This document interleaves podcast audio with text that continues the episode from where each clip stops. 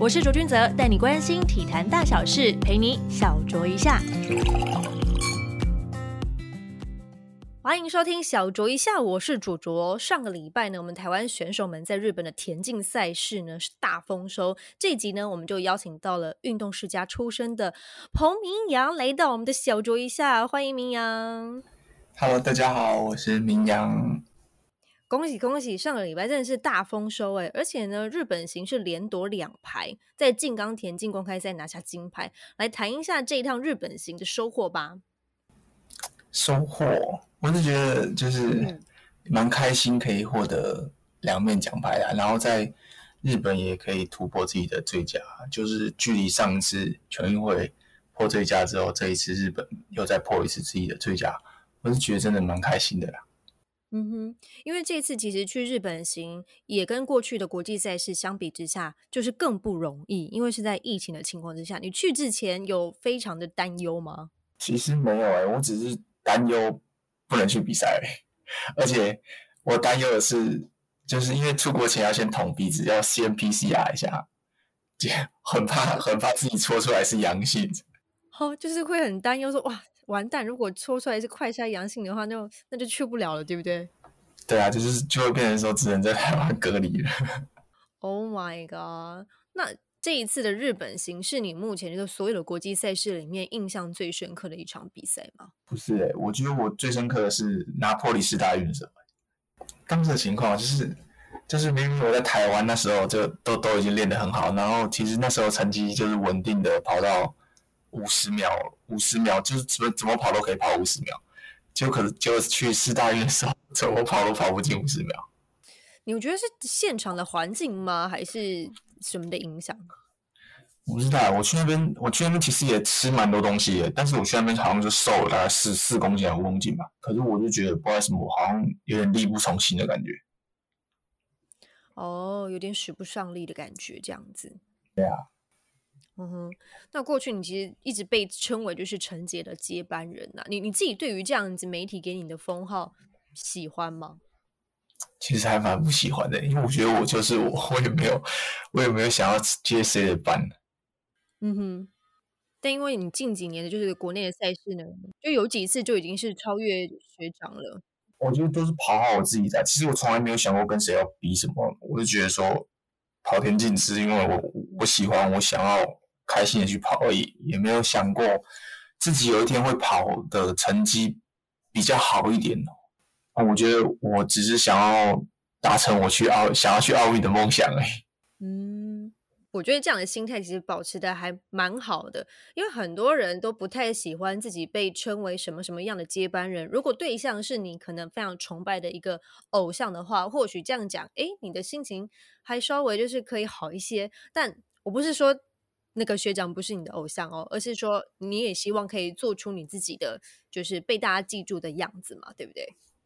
对呀，我刚刚有提到说，因为你爸妈都是田径选手，你从小其实还就蛮常接触各式各样的运动嘛，像游泳有吧？有，有国小也是游泳，然后也是国小棒球。哦，你国小很多运动呢？对啊，国中自行车，那你是什么样的原因，一直到高中才开始专攻田径项目？其实我本来高中是要。是是不练的，是要去读餐饮科的。对，只是因为那时候妈妈逼着我去练田径的啊，她是强迫我想说，她说国中都练体育了，为什么高中你要去读餐饮科？她说你做菜什么时候都可以做，练体育不是什么时候都可以练。哦，就是爸爸妈妈本身是运动员出身，所以他们其实，在你小时候不会排斥你去做这些专项的训练，对吧？反而是以鼓励的心态，对啊，他们蛮鼓励我做任何事情啊。他们其实不太会限制我要去做什么项目，或是做什么的运动。嗯哼，可是因为作为运动员，在台湾相对来说是比较辛苦的，所以大部分的家长，甚至是就是像我妈妈自己是足球选手，我爸爸是打篮球的，他们其实都没有说很就是鼓励我去从事运动项目。甚至是就觉得说啊，你把运动当兴趣就好了。所以，我我们两个家庭都是运动世家，但你的爸爸妈妈是比较开放，甚至是会逼迫着你去稍微练一下他们的就是专长的项目，这还蛮特别的耶。嗯，对啊，就是他们可能比较希望我当初走他们选择的那条路吧。是因为他们觉得他们是前辈，然后就可以好好的就是指导你吗？不太会，其实我从小到大没有给他们做什么太多指导。那他们有尝试想要当你的教练吗？没有，我只是我都会回家跟他们分享我练的怎么样，练的情况，然后跟他们去做去做讨论而已。等于是下了训练场之后的一些心灵上面的交流。那也想问一下，因为其实你从小就知道说，哎，爸爸妈妈是很厉害的运动选手，都会有这些光环在你身边，然后尤其是一些大人长辈们在期待着你在走向运动员这一条路上，你觉得对你而言，这样子的家庭背景是助力还是压力呢？我觉得可能在前半段是压力，到后半段的时候是助力吧。什么样的状况让你觉得是压力呢？你有听过什么样的一些就是说法，让你觉得这样子哦，感受到压力了？呃，因为前半段自己成绩没有到很好的时候，而且又是练别的项目的时候，就很多教练或是身边的爸爸身边或者妈妈身边的朋友都会说：“你怎么跑这么慢？” 只是爸爸妈妈可能都很强，然后。我却成绩没有到很好，然后那时候就想说，是不是我不太不太适合练田径这个这个项目？然后到了后半段的时候，我其实跟妈妈讨论去做转向四百跨栏的项目，然后才成绩慢慢的稳定下来，也有在国内慢慢的有有一点成绩，然后甚至跑到有达标国际赛事。的时候，其实才是变成助力。所以你那个时候在田径场上，因为我们知道田径有很多的项目嘛，你当时候在还没有就是转到专攻就是四百跨栏之前，你最喜欢哪一个项目？其实我最喜欢的是两百公尺、一百公尺。哦，可是因为两百公尺很难跑，哎。对，两百公尺很难跑，没有错。但是两百公尺就是就是对我来说就是不长不短，刚刚好，就是跑完也不会到真的很累，然后又很好玩的一个项目。哦，但因为一百公尺跟两百公尺这不是不光是我们在就是国内很竞争，在国外也是非常的竞争。所以你那个时候是什么样的状况之下，就是决定专攻四百跨栏项目？哎，因为我觉得。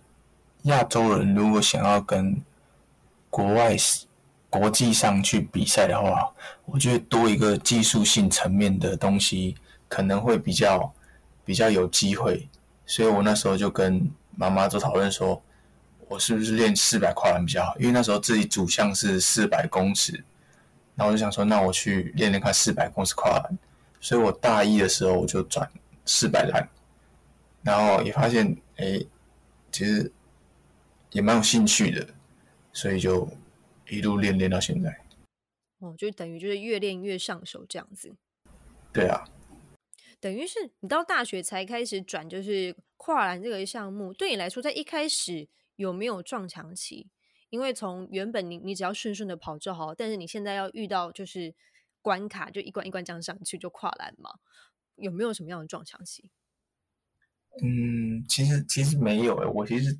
当初练跨栏的时候，其实进步幅度都是每年都每年或每几个月都是一直在进步，所以你说撞墙期嘛，其实完全没有，对，完完全没有。我是我是直到下中心的那段期间，可能换一个环境，或是那段期间压力可能比较大一点，就是可能背负着什么要代表国家出去比赛的这个这个使命吧。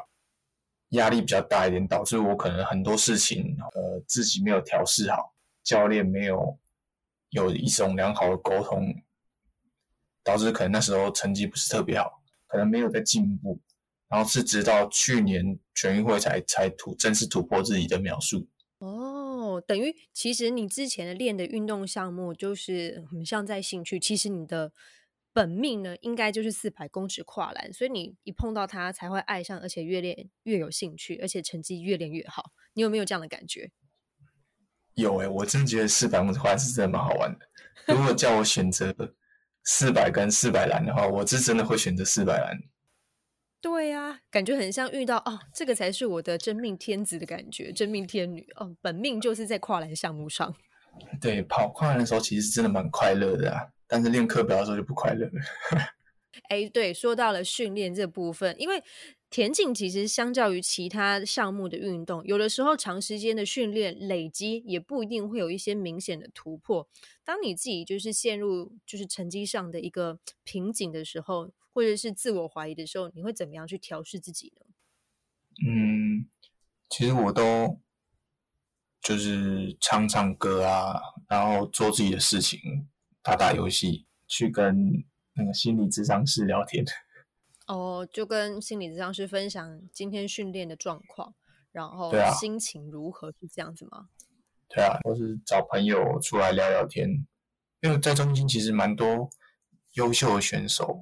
我都有时候去跟他们分享一下我面临到的状况，或许他们有面临过，或许他们正在面临，也或许他们已经解决这个问题，所以我还蛮喜欢去跟他们这些选手，或是像诶，就是心理咨商师这些比较，他们比较有经验的，或是他们可能有有解决方法的人去去聊天。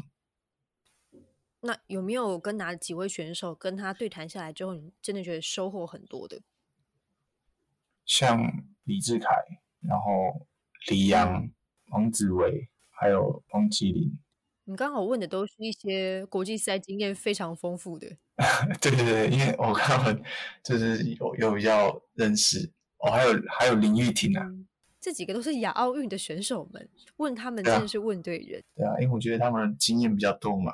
所以去问他们比较觉得，哎，他们可能早就已经面临过，他们可能很早的时候就面临过这个问题。嗯哼，那你自己在比赛的时候会有什么样的迷信，或者是就倒刺的安排的差异上面，对你来说会有不同的表现吗？哎，我觉得没有，哎，我觉得比赛上倒刺其实对我来说是没有什么差别的，我觉得。就是跑好我自己的才是最重要的，因为我其实不太会，不太会受别人太，我不太我在四百公尺跨栏上面不太会被人家影响到，因为四百公尺跨栏一个很神奇的地方就是，它每一个栏架的中间的步数你都要跑自己当初设定好的步数，如果你没有跑到你自己那个步数，其实你自己会被自己弄乱掉，所以其实四百公尺跨栏是蛮。蛮吃在比赛场上，你你有没有自己专注在你自己的身体上面的一个项目？那你在比赛之前或者是比赛之后有没有什么样的，就是每个人都会有自己的一些仪式感？我们就把它简称为俗称一些小小的迷信，这样子有吗？迷信哦，有诶。其实我我在比赛前其实还蛮不喜欢出去走走，就是晃晃逛街之类的。我会把自己关起来，我觉得好，因为觉得。多走一步就代表我明天会多累一步，多走一步而已。对，真的，我平常我平常其实还蛮蛮喜欢去逛街哦，去去哪里逛逛，去哪里走走的。但是我比赛前的时候，基本上都是我能待在房间伸展按摩，我就待在房间伸展按摩。我能不出去走多一步，我就不会出去多走一步。哦，如果可以能躺就不要坐，对，能坐就不要站。对的，对的。让自己尽可能的休息就对了。对，不然回去的时候，我会觉得到明天比赛的时候，会觉得好像哪里怪怪，这里酸那里酸的感觉。可是，可是好像又没有，就是有一种心理作用，对不对？对，就就还是会怕影响到明天的比赛，所以我就有时候不太不太会去走。嗯。不过你近期的成绩也真的是越来越好，你有没有让你自己觉得摆脱了原本大家对你的一些标签啊？然后现在的成绩是不是已经在你的理想值了呢？因为我都是我讲啊，因为我都是为自己而跑，我也不是为为谁去跑这个田径这个项目，所以你说他们有贴什么标签？其实我我算是一个蛮不在乎别人对我有什么看法的人，因为我觉得，嗯，我是为自己跑，而不是为大家跑的那种感觉。嗯，然后你说，哎，成绩现在还没有哎，我觉得，我觉得想要跑到四十八秒，我是蛮蛮想要跑跑到破全国纪录的。嗯，因为学长的就是成绩是四十八秒九二。对，因为我我只是想说，因为我我一直觉得说，别的国家我不要算就是欧洲国家，我算我算亚洲国家就好。亚洲国家其实像日本也都可以跑到四四十七秒的全国纪录，那我觉得为什么别人做得到，我们做不到？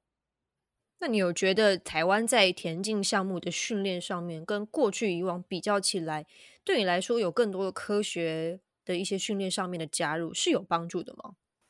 嗯，一定是有帮助啊，因为你看各个世界各国都在都在科运，嗯，就是科学化运动，那一定会有对，就是选手们有很大的帮助。那我觉得可以适当的去做。课表上啊，或是中军上的一些改变，可能会对选手有不一样的训练方法。嗯哼，你现在的课表还会很糙吗？就是你在国际赛之前，还是还是有比较差，但是没办法，因为四百公尺的项目就是他一定要跑比四百公尺更长的课表。嗯。所以不能练到那种可能就只单练四百，或者是跑什么三百之类的，强度可能一定要有，但是量还是要有，因为四百公尺其实真的蛮难练的。嗯哼，如果大家就是听众朋友们小时候有参加一些运动会，就会发现。五十跟一百其实是最好跑的，两百跟四百其实你在这中间的节奏调配起来呢，如果真的要去当选手的话，这是一个非常困难的一件事情。因为你一开始如果冲太快也不是，然后后面没有力拉起来也不是，这是蛮蛮困难的一个项目。对啊，所以大大家都很讨厌跑四百公尺之类的。对，大家很讨厌跑四百公尺。那在去年呢，其实你在就是自己的本职。之外呢，也稍稍跨足了一下娱乐圈，去这全明星运动会就担任跨栏教练。你有觉得这种运动跟娱乐的结合是不是非常的新鲜呢？那个时候是什么样的心情去指导这些艺人选手们？哦，我觉得超新鲜。我觉得就是你能近距离看到这些艺人朋友在运动场上这么的展现自我、展现想要赢的心情，你是觉得？蛮感动的，你会觉得说，哎，他们都为了他们自己的事业这么努力，那自己是不是也要再更努力一点？然后当初我就陪他们练习，其实练到已经有一种跟他们那种革命的情感，所以我那时候基本上每个礼拜我有空，我就会回去陪他们练习。等于是你也是见证他们的成长，很因为很多人其实对于跨栏都会有一种恐惧感，因为有些人的身高在。进行跨栏运动的时候，不是那么的，就是轻松过关。对，就像当初我去教那个加威跨栏的时候一样，他们就是很努力的去把这些东西，他们本来不会的东西去做强化，然后去努力的去学它。我觉得当初我是真的被他们这些想要把一个东西学好的那种心情被感动到。就是指导这些艺人选手们，反而回到你身上，你会想要更加强自己的就是专项。他们都这么努力了，我应该也要更努力那种感觉，对不对？他们回馈给你的精神是这样子。对对对对，因为他们，我就觉得说，因为他们平常的工作也不会是在运动场上，但是他们到另一个他们不同的不同的场合的时候，他们把自己身份转变成哦，我现在来参加这个节目，我就是运动员，我就要把运动员这个身份做好来。嗯哼，扮演好自己的角色。对啊，他们非常的敬业，也非常的专业啊。那你自己在就是去完全明星运动会之后，未来有会有想要就是跨足演艺圈的想法吗？有起心动念吗？有，哎，其实有。但是，但是我觉得我不排斥做任何的行业啊，因为我觉得人人都有不同的，都有很大的可能性可以说你，你可能。这个项目虽然你也很好，但有可能涉及到另一个领域的时候，你可能会你可能会更好。那我觉得我不排斥说我去做任何项目的尝试，所以我当初编那个跨栏的时候，我就觉得说，哎，我要去尝试尝试节目上啊，或是在私底下当他们教练。嗯，对啊，我觉得就是因为很多运动项目真的是因为透过这个节目，然后让。就是更多的台湾的民众认识说，哦，原来我们有这些这么多的优秀选手，不管是去担任来宾，或者是担任他们的指导教练，我觉得这个节目是真的起到一个蛮大的作用，对于大家，而且尤其是在东京奥运的期间，大家的关注度又更高。然后说到国际赛事，因为世大运跟亚运已经确定联赛在今年都不会举行了，那你自己晋级的下一场赛事会是什么呢？诶，可能是那个吧，国际田径邀请赛吧，但它现在改成叫台湾田径公开赛。哦，台湾田径公开赛。对，在五月二十八号、二十九号的时候，在台北小巨蛋旁边那个场馆。哦，这个是可以开放民众去现场看的吗？现在目前来讲，我还不知道，因为疫情的关系，其实前几年的国际田径公开赛是停赛状态。哦，对啊，因为疫情的关系。对，然后就变成说，现在如果中央政府开放跟疫情共存的话，那其实就应该观众进场是没有什么关系的。哦，但没关系，大家还是可以透过就是新闻报道来去关注这场赛事。那除了这场就是比赛之外呢，接下来的国际赛事有没有已经安排到什么时候了？现在一个前提就是我要在。哎因为我现在跑完那个静冈跟大阪的比赛，其实我已经有挤进四十人的世锦赛的名单里面了。但就是对七月份吗？对，七月份世锦赛，我有挤进世锦赛的名单里面的。我现在第三十六名的样子。但是现在就是变成说，我还要再跑一场国邀赛，如果还能稳稳的跑到四十九秒，那个名单会更稳定，就是基本上可以稳稳的就去世锦赛。现在就是还有可能被踢出来，因为还有一个多月才截止。那如果国奥赛又因为疫情，它到时候停办的话，就是要赌看看有没有人在这期间一个多月之内超过我。如果我被挤出去的话，就会变成说我没有办法去世锦赛。哇，那真的是也要时时刻刻关注这个上面的排行榜的动向耶。对啊，就是变成说很，现在那个防疫旅馆也不能好好休息，就只能一直狂练而已。就很紧张，就哦，现在还没有办法确定自己能不能去参赛。对啊，因为在当初其实自己真的没有想过可以去参加什么世锦赛啊、亚运这些东西，我其实都没有想过。我其实我就是一直努力的跑好自己，然后跑到是跑到成绩有一定的秒数的时候，才发现，哎，其实我自己也做到去参加这么多大型的比赛。嗯哼，所以你一开始练就是四百跨栏的时候，没有特别想说我要去参加。哪一些国际赛事、世锦赛啦、亚运啊、奥运这样子的目标跟梦想吗？刚开始可能没有，因为刚开始可能成绩没有到特别好的时候，其实你不会想太多，你只是想要赶快把成绩跑好。但跑到现在这个秒数的时候，你就发现其实，哎，其实你做到这个秒数的时候，你会发现其实很多比赛你就可以去做突破，然后也越来越多比赛去可以让你去做挑战。